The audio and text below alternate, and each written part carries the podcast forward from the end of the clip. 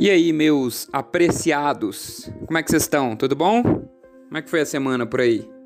Bem-vindos ao sétimo episódio do Me Fala Uma Coisa Legal, um podcast sobre o poder da criatividade.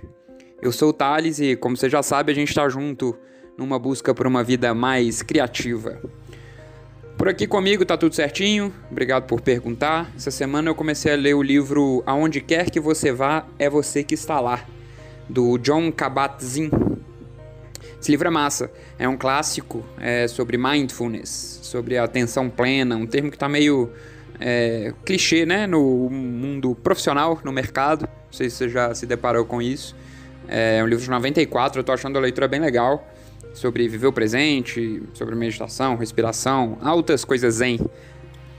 Inclusive o episódio de hoje tem um pouquinho a ver com ele, você vai ver mais pra frente.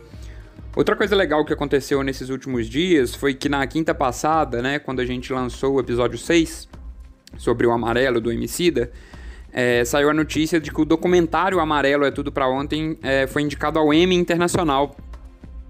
Massa demais, né? É, fiquei super feliz, assim. Queria dar os parabéns ao Emicida, feliz por ele e também por mim. Por poder constatar que o Me Fala Uma Coisa Legal já começa a editar as tendências do Emmy. O Emmy sempre de olho aqui no que a gente fala. É, então, assim, foi só eu falar de amarelo que ele foi indicado ao Emmy. E seguindo esse ritmo, tô ansioso aguardando aqui a indicação de Sharknado ao Oscar. Categoria melhor filme de tubarão e melhor filme que também é um estilo de vida. Uma coisa legal que eu falei no episódio 6 e que vai rolar também nesse episódio 7 é o poder que a criatividade tem de mudar o mundo. Se criatividade é resolução de problemas, então quem, se não a, a própria criatividade para resolver os problemas do mundo, né? Hoje a gente também vai falar disso. E a gente vai falar de uma ferramenta poderosa para nos deixar cada vez mais criativos. Essa ferramenta é o ócio criativo. Bora lá? O que, que solta a vinheta?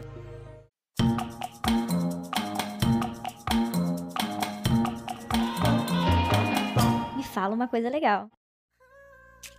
Quando eu falo de ócio, você pensa em alguma coisa boa ou ruim? Eu acho que é seguro dizer que na maioria das vezes o ócio tem uma conotação negativa pra gente. Remete, sei lá, a preguiça, a não fazer nada, a não ser produtivo, a não trabalhar, enfim. Já diria minha avó que ócio é vagabundagem. Mentira, tá? A minha avó nunca falou isso não, mas é, a gente atribui frases às avós porque é, dá, fazer isso dá à frase um sentido de verdade, um sentido de conhecimento sabedoria popular. Mesmo que não tenha base nenhuma. Enfim, o fato é que se essa é também a sua ideia de ócio, então o episódio de hoje é para você. Hoje a gente vai ver que o ócio pode ser a salvação da nossa sociedade. Tá achando exagerado? Talvez seja exagerado, mas também talvez não seja. Olha só, o Domenico De Masi, um sociólogo italiano que nasceu em 1938, ele criou o conceito do ócio criativo. O Domênico, inclusive, ele é cidadão honorário do Rio de Janeiro e ele tem uma, uma ligação muito forte com o Brasil. Inclusive, alguns livros ele escreveu e lançou primeiro no Brasil, depois na Europa e tal. E ele explica que essa aversão que a gente tem ao ócio vem de uma época em que a nossa sociedade se baseava em um tipo de trabalho que era majoritariamente físico, de força física, né? Então, assim, uma época em que a gente fazia quase que só, sei lá, trabalho braçal. E aí quem não trabalhava porque não queria, ou, ou por incapacidade, ou por preguiça, é, não era bem visto pela galera. Ou seja, as pessoas que não estavam fazendo trabalhos físicos, elas não tinham mais o que fazer. Então elas eram pertencentes à famosa vagabundagem, como bem disse minha avó. Essa visão, inclusive, ela foi reforçada muito pelas religiões, que durante muito tempo elas atrelaram o ócio a um tipo de pecado mesmo, né? Então não é à toa que a gente tem essa visão um pouco negativa do ócio. Só que o que vale dizer aqui é que, como você já viu no título desse episódio, eu já falei no começo, é que a gente não está falando só do ócio. A gente está falando do ócio criativo, o que é bem diferente. E para explicar essa diferença, a gente precisa falar rapidinho das mudanças pelas quais nossa sociedade passou desde o tempo é, em que o ócio era uma coisa tão ruim assim. No episódio 4 do Me Fala Uma Coisa Legal, em que a gente falou da economia, é, da, economia da atenção, a gente explicou como, aspas, advento da tecnologia, fecha aspas, afetou a disputa pela nossa atenção e mudou os rumos da nossa sociedade. Inclusive, esse episódio é bem massa e eu acho que se você ainda não ouviu, tá na hora, né? E aí é esse mesmo advento da tecnologia que o Demasi traz para explicar os novos rumos do trabalho. O que acontece?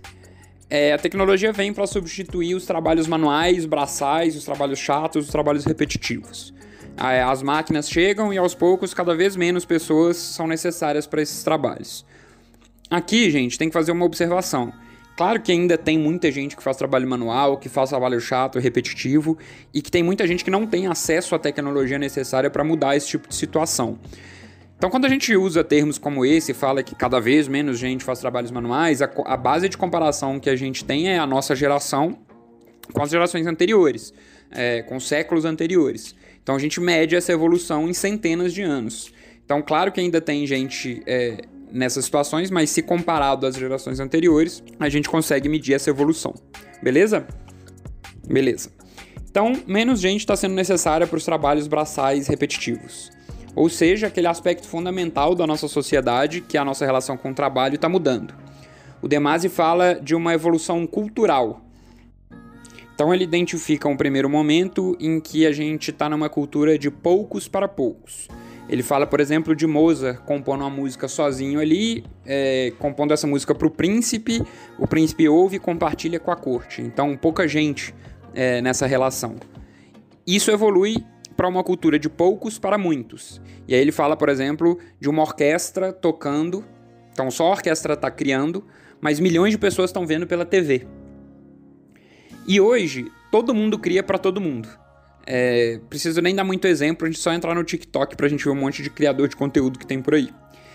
E aí o Demasi fala que a criatividade também se modifica com o passar do tempo e que os próprios homens e mulheres criam a, a, essa nova criatividade. Doideira, né?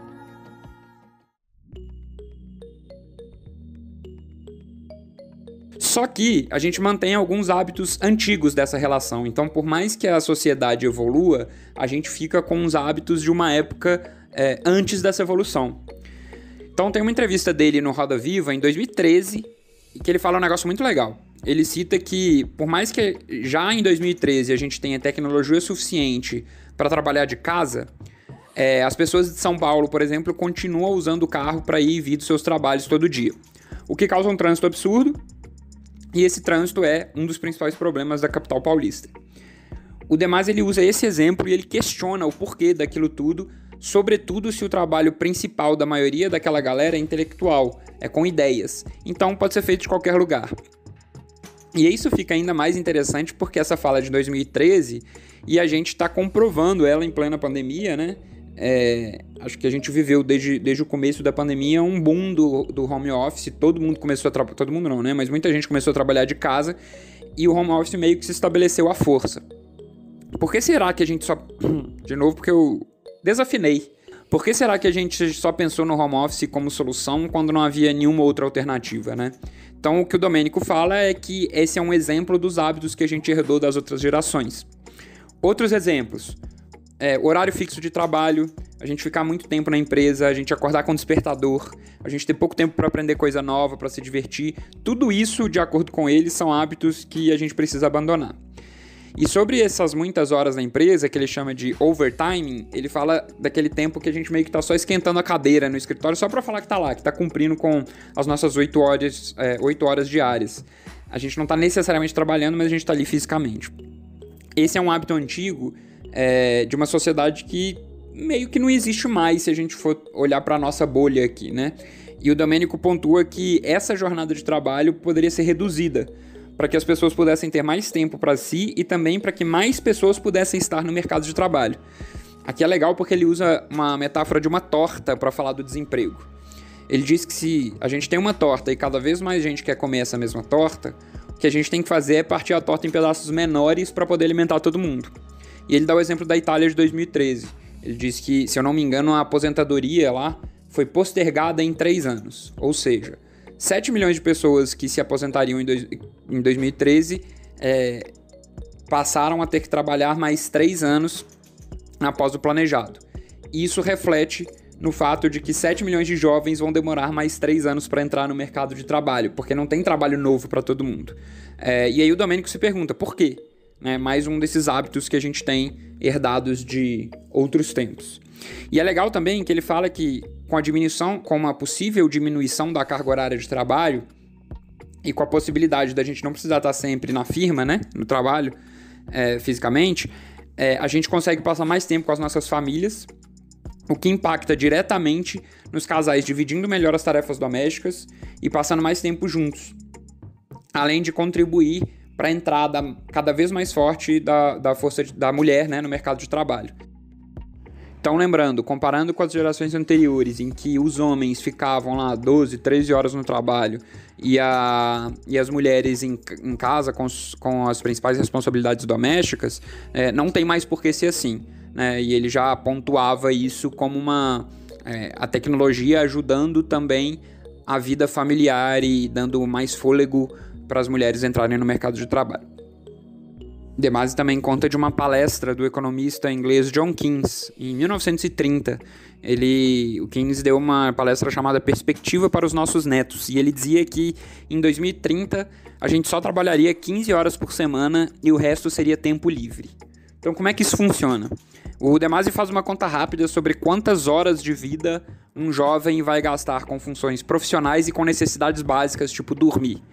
E o que sobra, o que não é trabalho e nem necessidades básicas, ele chama de tempo livre e ele vê que é três vezes mais do que o gasto com trabalho. Ou seja, é, a grande questão aqui é que o seu sucesso, a sua felicidade, é, não vai ser necessariamente determinada pelo seu trabalho, mas pelo que você faz no seu tempo livre. Já parou para pensar nisso? Inclusive, tem um livro chamado Elogio ao Ócio, do matemático é, Bertrand Russell, em que ele diz que o homem que tem muito tempo livre não pode se dar ao direito de ser ignorante. Forte, né? Então, como aproveitar esse tempo livre da melhor maneira para a gente não ser ignorante? E aqui entra o ócio criativo. Ócio criativo não é não fazer nada. Inclusive, é bem diferente da preguiça. O ócio criativo é a importância de equilibrar as coisas, sobretudo em uma sociedade que nos prega mais produtividade e mais trabalho o tempo todo. De acordo com Demasi, existem dois tipos de alienação: a alienação de quem só trabalha e a alienação de quem só tem tempo livre. O ócio criativo é a solução em ambos os casos.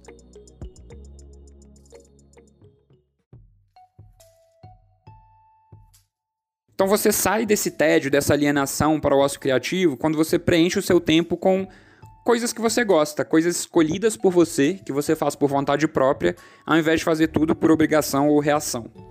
O ócio criativo para o Domênico é aquele tanto de ideias que está acontecendo na sua mente enquanto fisicamente você está parado ou até dormindo. É esse ócio que, ali, que alimenta as suas ideias. Para alguém que te vê, parece que você não está fazendo nada, mas na verdade você está tendo ideia. Então, o que a gente precisa é educar a nossa sociedade, tanto para trabalhar quanto para aproveitar o ócio. Você já parou para pensar na profundidade do que está rolando com a gente? Então é, a tecnologia nos tirou os trabalhos chatos, repetitivos e nos deu mais tempo livre. Massa. Só que a gente não sabe o que fazer com mais tempo livre. E aí? A gente não tem bem essa resposta e acho que assim, a resposta que a gente tenta dar para isso é simplesmente vou trabalhar mais. Já percebeu? A gente vive numa sociedade que prega a produtividade o tempo inteiro. A gente romantiza o trabalho e as pessoas que só trabalham viram meio que estrelas nesse meio. E aí surgem frases do tipo trabalha enquanto eles dormem, ou tantas outras que, dessas que bombam nesses perfis motivacionais, assim, que a gente vê no Instagram, no LinkedIn, enfim. Aliás, eu não sei se isso acontece com você, mas eu percebo que, assim, uma das primeiras perguntas que a gente faz quando a gente conhece alguém novo é onde você trabalha? Ou o que, que você faz? E, de certa forma, aquela resposta determina um status, assim, um sinônimo da capacidade da pessoa. Então, se você trabalha em um lugar legal, você é uma pessoa legal, inteligente, você merece mais atenção. O que pode ser muito estranho e pode não querer dizer nada. Sei lá, a pessoa pode falar que é presidente do Brasil e não ter a menor ideia do que está fazendo. Pode acontecer. Tem um livro muito bom que fala sobre esse jeito de encarar o trabalho, que se chama A Sociedade do Cansaço, do filósofo sul-coreano Byung-Chul Han.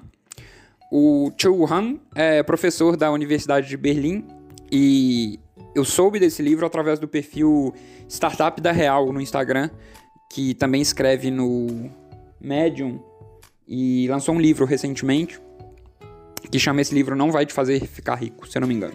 E é um perfil muito legal, ele fala muito sobre essa romantização do trabalho que a nossa sociedade enfrenta e vale você seguir lá o arroba, o arroba Startup da Real. Já ia falar, o arroba me fala uma coisa legal. No livro, o Han fala sobre como a nossa sociedade começou a valorizar cada vez mais o desempenho individual. ele fala que a gente vive na sociedade do desempenho e a gente e essa sociedade é muito ca categorizada por uma disciplina interna. O que, que isso significa? Significa que nessa sociedade quem disciplina a gente é a gente mesmo. A gente está constantemente julgando o nosso desempenho e nos colocando como os únicos responsáveis pelo nosso sucesso. E essa é uma visão muito problemática. Assim, se o nosso sucesso só depende da gente, então quanto mais a gente se esforçar, quanto mais a gente trabalhar, mais sucesso a gente vai ter. O que, que acontece com uma sociedade cheia de gente que só trabalha? Vira uma sociedade de gente cansada. Aqui, então, o discurso vira do só depende de mim, e se eu, se eu me esforçar eu consigo, e eu vou ganhar de você. Isso é perigoso, né? Esse discurso que o nosso sucesso só depende da gente, ele é um discurso mentiroso. É, a gente já falou aqui no, do impacto que o nosso contexto tem na nossa história. No episódio anterior a gente falou do MC da explicando o impacto que as gerações passadas tiveram na vida dele. É, então, assim, é impossível a gente depender só da gente para as coisas. E além disso, isso cria a sensação de que qualquer coisa que dá errado na sua vida, adivinha, é culpa sua. O que, que resulta disso tudo? Resulta culpa, resulta ansiedade, depressão, burnout. É, aliás, a síndrome do burnout é um negócio muito doido, né? Tipo, é um negócio doido na sua essência, assim, se você parar pra pensar. Porque é o esgotamento, esgotamento físico, esgotamento mental, é, provocado pelo excesso de trabalho, pelo excesso de pressão, de estresse, e é um negócio muito, muito comum. É, eu conheço várias pessoas que já sofreram burnout é, ou que saíram dos seus trabalhos para não passar pelo burnout. Então, assim, tô na beira do burnout aí, preciso sair. E eu não duvido que você também conheça várias pessoas. Inclusive, se liga. Recentemente eu vi um, fui impactado no Instagram por um conteúdo que eu achei muito legal. É uma música super simples, mas muito poderosa, criada por um artista que chama Field Medic. É um nome artístico, na verdade, eu pesquisei depois e o cara chama Kevin Sullivan, ele é americano. E ele gravou essa música e postou no YouTube sob o título de, aspas, música que eu criei para me impedir de ter um ataque de pânico. Olha que massa. Just relax, my friend. You're overthinking. And even if there is a problem, there's a solution. Remember to breathe. Put your mind at ease. Soon this feeling's gonna pass. You will find relief. Just relax, my friend. You're overthinking. And even if there is a problem, there's a solution. Remember to breathe. Put your mind at ease. Soon this feeling's gonna pass. You will find relief. Numa tradução totalmente livre, o que ele está falando é mais ou menos isso aqui. Só relaxe, meu amigo. Você está pensando demais. Mesmo se você tiver algum problema, também vai ter uma solução. Lembre-se de respirar, relaxe a sua mente. Daqui a pouco essa sensação ruim vai passar e você vai encontrar alívio. Ou seja, respire, pause, eu lembro dessas frases frequentemente porque elas não são extremamente úteis só para quem passa por crise de ansiedades mais graves, como eu tenho certeza que são úteis é, para o Field Medic e para muita gente, porque esse vídeo deu uma viralizada. Mas elas são úteis assim para todos nós que vivemos na sociedade do cansaço e sofremos com esses momentos mais ou menos intensos de ansiedade ao longo dos nossos dias. Seu trabalho importa, óbvio que importa é muito importante você se dedicar, você gostar do seu trabalho, mas ele não é, mas ele não é a única coisa que importa. Então não trabalhe o tempo todo. Aproveite o seu tempo livre. Como? Ócio criativo na veia. Como a gente falou lá no começo, o ócio criativo é muito diferente de não fazer nada. Na verdade, o Domênico De Masi fala que o ócio criativo é fazer três coisas: trabalhar para gerar riqueza, estudar para gerar conhecimento e brincar, se divertir. É, segundo ele, um privilégio dos trabalhos intelectuais. Ou seja, se o meu trabalho é perigoso, requer muito do meu corpo, por exemplo, então eu não tenho o privilégio do ócio criativo no meu trabalho. Mas como a gente viu, a tendência é que esse tipo de trabalho diminua cada vez mais. Sociedade atual é baseada num mercado de trabalho que valoriza a criatividade do cérebro, pessoas que trabalham com o intelecto. O que a gente precisa é dar ao nosso tempo livre um sentido mais pleno. E o Domênico fala que esse sentido ocorre numa divisão de tempo, em que você precisa cuidar do seu corpo, da sua mente, da sua família, dos seus amigos e, por fim, da coletividade. Ou seja, Invista tempo para fazer as coisas que te dão prazer. Exercício, música, meditação, leitura, podcasts, caminhadas, filmes. Ficar sentado pensando na vida, dormir, descansar, sei lá. Descubra o que te inspira. Por mais que pareça, você não, vai, você não tem que ser julgado só pelas suas conquistas no seu ambiente profissional. E as melhores ideias vão vir quando seu cérebro não estiver cansado, pressionado, forçado a desempenhar, mas quando ele estiver feliz, quando ele estiver descansado. Faz sentido, né? Uma frase legal também do Domênico: com trabalho, estudo e diversão construiremos nossa identidade, não mais pelo que temos, mas através do que sabemos. E para finalizar, resumindo essa história, quero falar de uma expressão italiana que exemplifica o que a gente falou aqui hoje, que é o dolce far niente, ou numa tradução livre, o doce fazer nada. Ela se popularizou algum, alguns anos com o sucesso do livro e do filme Comer, Rezar e Amar, e fala justamente desse prazer que a gente sente quando a gente não tem nenhuma obrigação, nenhum to-do, é, e a gente pode se dar ao luxo de não fazer nada ou de fazer o que mais gosta só para relaxar, sem se preocupar com o resultado, o desempenho daquilo. Então é isso, gente.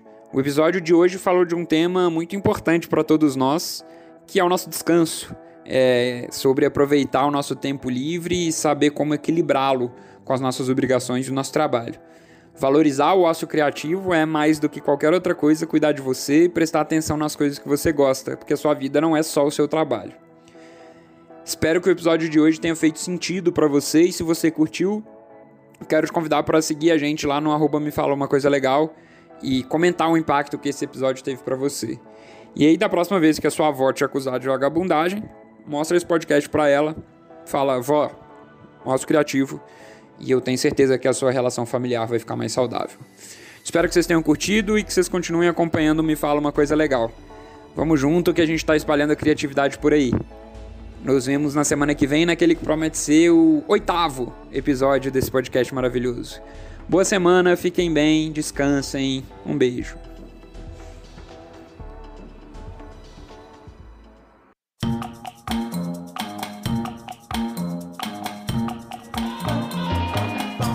Fala uma coisa legal.